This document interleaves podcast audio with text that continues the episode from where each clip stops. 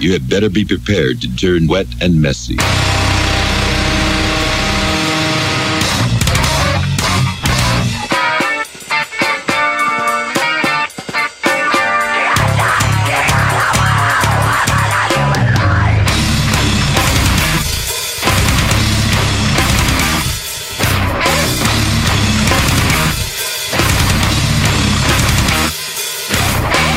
Começando mais uma edição do Japinha Talk Show. Hoje estou aqui com a Mayra M. Moura. Boa tarde, Mayra. Oi, boa tarde. Bom, Mayra, apresente-se para o público, diga seu nome, idade, o que você faz, para a gente começar essa conversa. É, eu sou a Mayra M. Moura. Eu tenho. Esqueci. Eu tenho 28 anos. Pessoal, aniversário recente? Aniversário foi em julho. Aniversário foi em julho, mas depois de, de 25 eu parei de contar direitinho, sabe? Às vezes eu esqueço. Ah, é bom. É, fixar aí a idade mental, né? É, já não importa mais. eu escrevo livros, escrevo histórias que eventualmente se tornam livros. Eu sou do Rio de Janeiro, mas eu atualmente moro aqui em Tóquio há quase três anos agora. E, bom, é, você tem dois livros lançados, correto? Certo. O primeiro é o Jardim Animado, né? Ah, o Jardim Animado, se não me engano, é uma compilação de contos que você tinha passado, né? Isso. São contos que eu fui escrevendo aos poucos durante os meus anos de graduação na, na faculdade. E aí eu juntei tudo e fiz a, fiz a coletânea. Certo. E o Jardim Animado, em particular, eu não li porque, como você tem a edição física, né? Eu tô no Japão agora também. Fiquei impossibilitado. Eu li, eu li. Difícil mesmo. É, eu li o seu livro novo agora que saiu. Faz quanto tempo, mais ou menos? Foi 25 de setembro, pouco mais de dois meses. Certo, hoje pra gente, então, bem recente, né? É. E o tema dele também é bem recente, né? Tudo mais. Bom, vamos primeiro pelo Jardim Animado. É, conta pra gente como que foi o desenvolvimento dele, o que, que tem o conteúdo dele, né? Os temas dos, dos contos, é, e todas as, as, coisas que você acha importante falar sobre, já que é o seu primeiro trabalho e tudo mais, eu acredito que tem um carinho especial sobre ele, né? Sim, sim. Certo, o Jardim Animado, ele. O título do livro é o título de um dos contos, e os contos são. Uh, são, claro, independentes um do outro, mas existe uma, um ponto em comum que. Não todos, mas alguns têm uma personagem de uma, uma espécie de bruxa. Pode ser várias bruxas, pode ser a mesma pessoa, porque nesse universo fantasioso ela seria imortal, ela tomaria várias formas. Então, até então dá para entender que o livro é de fantasia, né? Realmente eu botei várias coisas que uh, são, são, são da, do, da imaginação apenas, né? Então, é o tipo de coisa sobre a qual eu gosto de escrever. Uhum. Então, por exemplo, é um pouco difícil falar porque são vários contos e cada um é uma história. Para escolher um, um que teve uma recepção boa, ele foi publicado numa revista de ficção científica e fantasia, Atrágico, e aí teve uma recepção bem legal, é A Morte de Afrodite, em que existe um, um planeta onde existem apenas mulheres e um astronauta aparentemente humano, homem, acaba parando lá.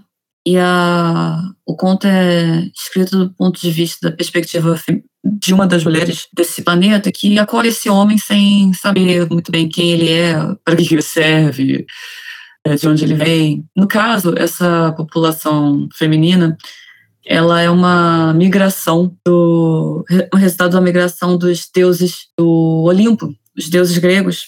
Quando as pessoas param de acreditar nos deuses, eles morrem, né? Dizem. Mas enquanto eles só foram para outro lugar e começaram uma nova, nova civilização, nova cultuação deles próprios. Mas nesse caso, a Afrodite morreu, então não existe amor. E aí, por não existir amor, e ainda existe a questão da reprodução, que é pelo deus Príapo, que é o deus da fecundação. Mas por não existir a necessidade de ter homem e mulher, acabou que fica, ficam só as mulheres. E quando ela se depara com esse homem, ela não sabe o que é, e ela começa a sentir algo que ela não consegue explicar, ela cons não consegue entender o que, que é isso, que seria um princípio ou uma sombra do amor que um dia existiu por causa da deusa Afrodite. Uhum. Então, é, acabei contando praticamente o conto inteiro, mais ou menos, e é mais ou menos isso.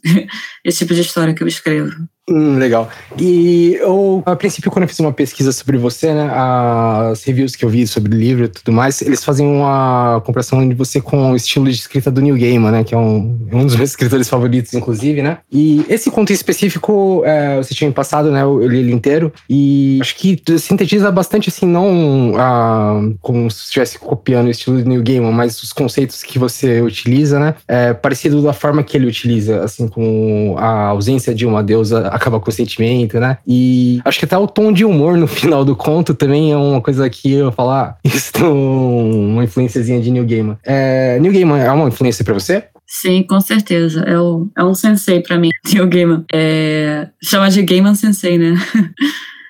e quais são suas uh, principais influências que você consegue citar pra gente? Então pode ser uh, dentro da escrita e o que te inspira fora também. Hum, certo, certo. Eu, ultimamente, por estar no Japão, eu tenho procurado ler muita literatura daqui, né? Que, em geral, o brasileiro não lê, né? Mas, enfim, é, eu... Embora eu já conhecesse já da adolescência, eu tô aprofundando na literatura do Ryunosuke Akutagawa. E ele é uma super influência para mim. E não só ele, mas Junichiro Tanizaki, Osamu Dazai e entre outros. Já, são todos escritores mortos, escritores que se mataram, escritores que morreram em...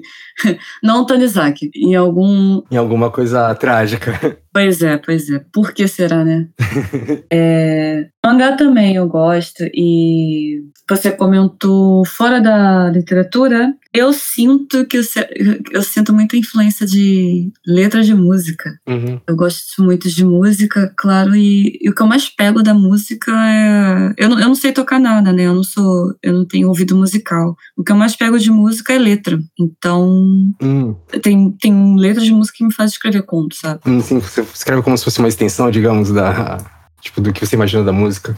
É, não seria é assim, é, um, é mais um clique que a letra fala, te dá uma ideia e pensa, nossa, hum. é, e se fosse isso? Então você vai e começa a pensar nos personagens e sai. Entendi. Ah, legal. E importante também citar que eu conheci a Mayra no show que teve no final do ano passado. Foi no final do ano, né? Dezembro? Do Thursday. Acho que foi. Foi, foi, foi. foi. Acho que foi, quase certeza. Que a gente tá meio parado no tempo com essa coisa de pandemia tudo, né? Parece que o tempo não passa, né? Sim, sim. Então, inclusive showzaço, né? Foi, foi. Foi maneiro. Intimista. Foi, acho que também a última coisa legal que a gente fez antes da pandemia, né? Porque logo depois teve os primeiros casos aqui no Japão e desde então estamos vivendo, sei lá, de certa forma, limitados a algumas coisas. Bom, é, o segundo livro, ele basicamente começa no período da pandemia, né? E fala pra gente, é, como surgiu a ideia? Foi durante a pandemia mesmo? E como desenvolveu ela? Porque a partir de então tem outra tragédia, né? Que leva a todo o desenrolar da história. É, começou da ponto de partida foi mesmo a pandemia, porque eu fui convidada para escrever um, um roteiro para uma série de vídeos de um canal do YouTube chamado Nimbus. Uhum. E basicamente a, a, série é dias de quarentena, na verdade. Esse canal é, é o. Ele é Brasil Brasil brasileiro português. Tem um, um núcleo Brasil-Portugal uhum. na, na direção desse canal. Então, quem estava escrevendo mesmo estava vivendo quarentena que os brasileiros estão vivendo, né? Os europeus viveram. Porque aqui a gente não chegou a pegar nada disso. Mas a imaginação preencheu o resto. Aí me chamaram para escrever, e aí eu pensei, ah, vou escrever o que, que a gente está passando aqui em Tóquio, mas eu, mas eu claro, uma dramatizada. É, eu praticamente escorri uhum. todas as pessoas que estariam na rua pro ralo e, e fingi que não tinha ninguém na cidade, porque isso de, isso de fato não chegou a acontecer, né? Você sair na rua e não ver ninguém, né?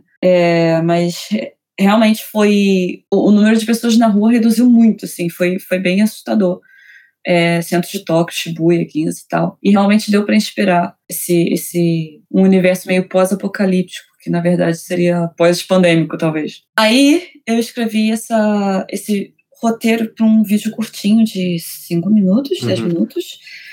E basicamente sobre Tóquio, sem um personagem em específico, mas como a cidade como personagem e, e alguns, alguns uh, como posso dizer, alguns zoom-ins da, do que seria essa pandemia. E a recepção foi legal também, muita gente gostou e teve gente que, que falou: ah, nossa, você poderia abrir mais isso aí, explorar e tal. É, eu decidi então, ah, vou escrever uma história a partir daqui, mas sem muita ambição, além, além do, de escrever uma história. E caiu bem na, no feriadão que a gente tem aqui no Japão, que é a Golden Week. Uhum. E aí foi sim, aquilo sim foi os dias que eu passei em casa sem sair, porque, porque era feriado, não por causa da pandemia.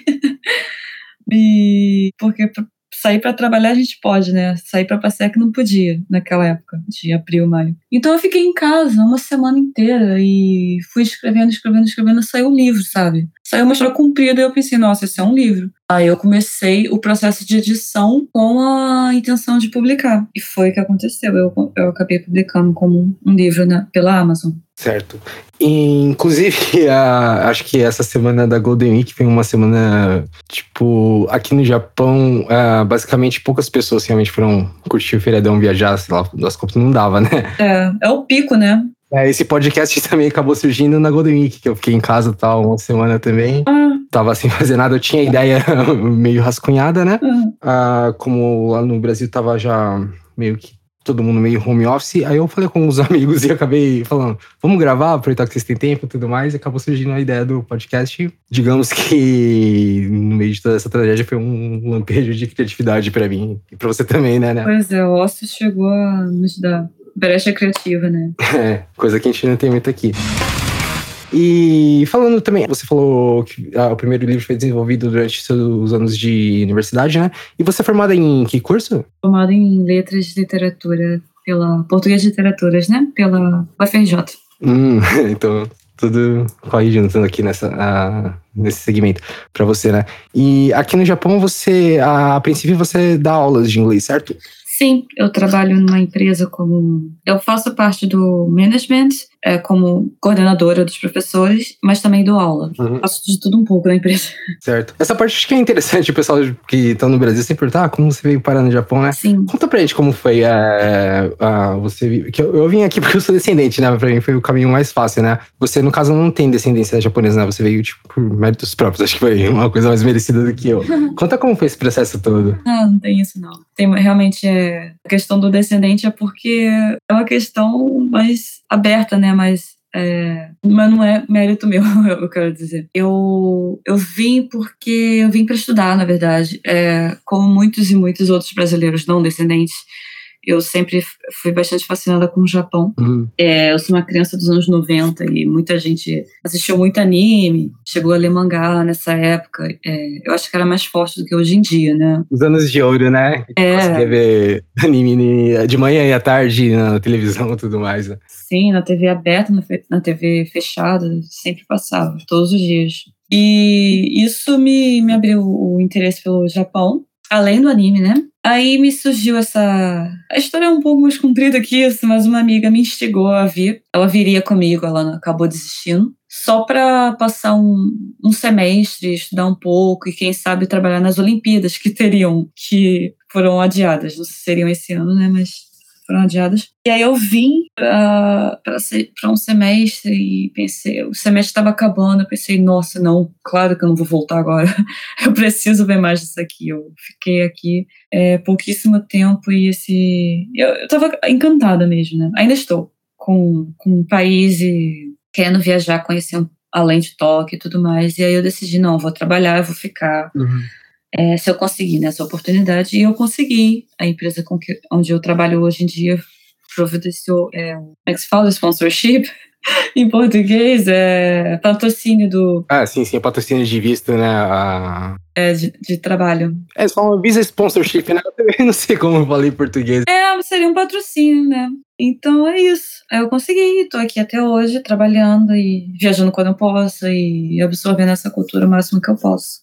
Certo, e bom, acredito que quando você chegou aqui foi um choque em relação à vida no Brasil, vida aqui, pra mim pelo menos foi é, quando eu cheguei, eu cheguei em Haiti, né, numa região de interior, né, e na cá só tem plantação de arroz, montanha, e ainda assim era uma coisa totalmente diferente pra mim. Você chegou direto em Tóquio, certo? Sim, sim. Tóquio é cidade super co- cosmopolita, super internacional e você vai e encontra as lojas que você encontra em qualquer lugar do mundo, sabe? McDonald's, Starbucks, H&M, sei lá, Zara. mas isso não significa nada, porque é tudo diferente. Sim, sim. Até o McDonald's. Sim, o cardápio é totalmente diferente, né? A gente tem uns três lanches que é, tem no Brasil, o resto é totalmente diferente, né? Pois é. É, conta assim, as primeiras impressões que você teve do Japão, é, as coisas que te surpreenderam, as coisas que você falou, meu Deus, isso é verdade ou isso é mito, né? Conta pra gente. São, as coisas são inumeráveis tudo, que cada dia é uma coisa nova que eu não, não entendia. E, e, até hoje, hoje em dia, três anos depois, eu vou, vou entendendo ah, foi por isso que aconteceu isso no começo da vinda e agora eu entendi por que aquela pessoa reagiu assim, sabe? Hum. No começo, eu estranhei muito uma coisa que hoje o mundo inteiro deve estar acostumado, que era o uso de máscara. Hum. Né? Pós 2020 as pessoas usam máscara, até no Brasil. Mas quando eu cheguei aqui e encontrei, eu cheguei no inverno, Inverno é uma época de. É, eles falam muito da influenza, né? Da gripe. Sim, sim. E as pessoas usam máscara rotineiramente. Estão doentes, não estão doentes, elas só querem proteger, né? Para não pegar a gripe comum. E usam. E aí eu vi aquilo, nossa, que esquisito. eu, eu nunca imaginaria, mesmo morando aqui, você não precisa usar a máscara se você não estiver doente mesmo, sabe? Então eu pensei, ah, não vou usar isso. Uhum. Hoje em dia eu sou obrigada a usar todos os dias. É, hoje em dia é um pouco. Acho que pega mal, né? Você chegar num lugar sem máscara e falar, é. nossa, você não se importa com o que tá acontecendo. Porque uma coisa engraçada da cultura é que o uso da máscara, além de para você não pegar, na verdade, é quando você sente um leve sintoma, é pra não transmitir também, né? Isso. É o cuidado com o outro, né? Sim, sim, legal de se ver, né? Acho que, não sei, uh, pelo menos no pensamento brasileiro, de onde eu morava, é um pouco diferente, um pouco mais egoísta, né? Uh, e agora todo mundo tá se adaptando a com isso. Certeza. É... E a, a, princípio, a primeira vez que eu vi, uh, assim, essa questão de máscara foi em anime também, na, mangá, na verdade. Sim. Certo, então, Mayra, ah, agora eu vou te perguntar um pouquinho sobre, bom, como você é bem envolvida na questão de, da escrita, né, letras, escritora e tudo mais, ah, me fala como você se interessou por literatura, como você pensou, ah, eu quero escrever, como que foi esse processo todo? Uh, eu me interessei por literatura muito jovem, quando eu li os meus primeiros livrinhos quando era criança, eu já pensava em escrever. E aí eu escrevia, escrevia, desenhava no papel A4, juntava tudo e fazia os livrinhos que eu, eu mostrava para minha família. Então, era uma brincadeira de criança que eu nunca, que nunca me perdeu uh, o valor. Eu sempre uhum. eu continuei querendo ser escritora e foi isso que definiu o meu curso de, de graduação, inclusive. E Basicamente é isso, eu me preparei para ser escritora. Para você ser escritora, você não precisa você não precisa fazer nada, nenhum trabalho específico, né? Você pode ser médico, você pode ser caixa de mercado, você pode ser o que quiser, você só precisa ter tempo para escrever. No caso, eu acabei me tornando professora, uhum. que é consagradamente uma das, das, das carreiras que talvez tenham mais sides writers, né, que as pessoas sejam tanto escritoras quanto professores, tanto professor de universidade, professor uhum. é, de escola, no caso. Eu sou professora basicamente de uh, Roiqué, como é que se fala? Educação infantil, creche, jardim de infância. Com a educação bilíngue, né? É, educação bilíngue. Mas é isso, você tem que ter tempo. E eu fiz tudo assim, eu, eu tento fazer tudo para que eu tenha tempo. E é uma coisa muito difícil aqui no Japão, ter tempo fora do trabalho, né? O trabalho aqui consome bastante, gente. Uhum. É um... O tempo fora é bem valioso, né? Você escolher como vai usar ele. Pois é. Aí chega aqui, quando a gente tem tempo, depois do trabalho, a gente está tão cansado que tudo que a gente quer é só ver Netflix, ou sair para beber, alguma coisa que não precisa usar a cabeça, né? Certo. E dito isso, a, na sua rotina de escrever aqui no Japão em específico, você costuma escrever então a, não à noite, mais cedo durante o trabalho? Como que você é, é, gere essa rotina de, de produzir, né? É, no meu caso, eu escrevo, eu tô bem para escrever de manhã, assim que eu acordo. Então, eu, tô, eu tenho essa, essa decisão todo dia de manhã, no tempo que eu tenho até a hora que eu tenho que sair de casa para o trabalho, eu vou escrever ou eu vou estudar japonês? O que, que eu vou usar? Energia intelectual agora, porque eu não consigo fazer os dois no mesmo dia, eu me canso muito. Uhum. Então, atualmente, porque tem a prova, sabe, o de LPT, ele vai ser agora em dezembro, né? Então, atualmente, eu só estou estudando, né? Pra prova que vai ter. Mas eu geralmente estou escrevendo de manhã, assim, assim que eu acordo, às seis da manhã, às sete, o que for, e aí eu vou pro trabalho. E fim de semana, felizmente, é um dia que eu posso ficar em casa direto, aí eu consigo passar horas e horas, e às vezes eu termino de escrever às quatro da tarde, tendo começado às sete ou, mais cedo. Legal. Uh... Não é uma rotina muito disciplinada, não. Eu até acho bastante disciplinado o fato de ser, geralmente, você pegar o final de semana, acordar cedo, já, é, eu já valorizo bastante. Eu falo, é, é mais disciplinado que eu. Geralmente eu. Ah. Final de semana que eu tenho pra produzir as coisas, pra editar podcast, pra tudo, jogar videogame, todas as coisas que eu sento e fico mais tempo fazendo. Uh, eu planejo fazer 10 coisas, faço 3. é bem pelo fato de acordar tarde, sei lá, falar, oh, hoje é o único dia que eu posso dormir um pouco mais, tudo mais. Uh, uhum. então, uh, para mim, uh, você acordar mais cedo para ser produtivo é uma coisa que eu valorizo bastante, porque eu acordo sempre em cima da hora, bem guiri e tudo. Uhum. Não, tem que ter um esforço, senão não sai, senão o livro não sairia também. Ah, sim, sim. É, bom, e só uma coisa que sobre o primeiro livro e o segundo livro, né? Você tem dois livros lançados basicamente, não dá para definir assim, ah, a Maria escreve só isso ou escreve mais isso, né? Uhum. Mas ah, do primeiro livro pro segundo, o primeiro é bem mais fantasioso que o segundo, apesar que o segundo é uma obra um pouco fictícia, né? Tipo, o começo, digamos, tá um mundo real, depois é uma, um acontecimento fictício. Uhum. Mas ele é mais, menos fantasioso do que o primeiro livro, né? Você acha?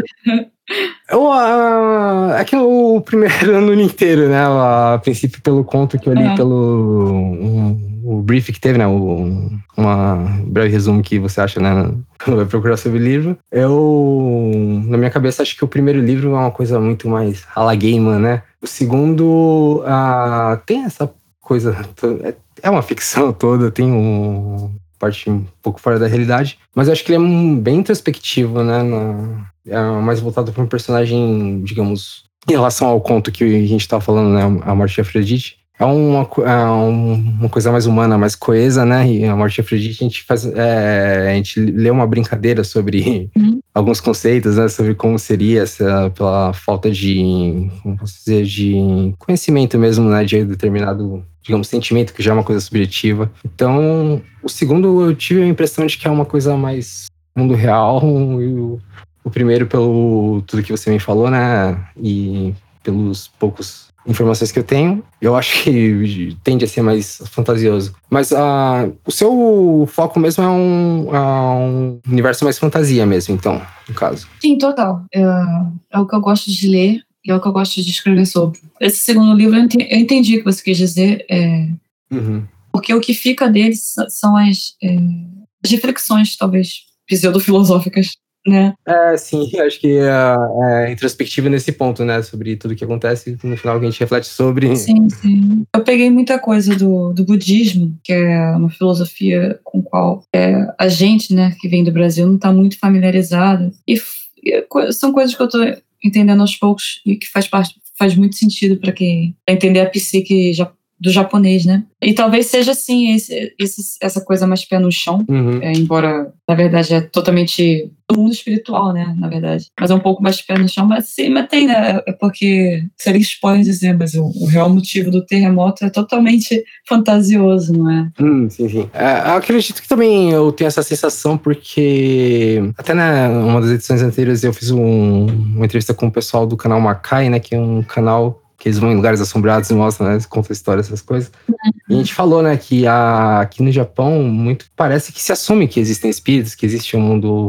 Uhum. Porque até quem é mais cético, né, respeita essas coisas. A, tem aquelas questões igual número 4 nas casas antigas geralmente pula, né, nos apartamentos antigos. Uhum. Tem uma superstição forte, uma tradição forte em relação a espiritualidade, né? Então, acho que talvez por eu estar mais ambientado aqui no Japão, soa uma coisa totalmente normal ter essa parte fantasiosa. Sim, sim. Nada, nada tabu, né? Você é, viver como se em respeito àquilo que você não vê. É, é isso mesmo. Uhum.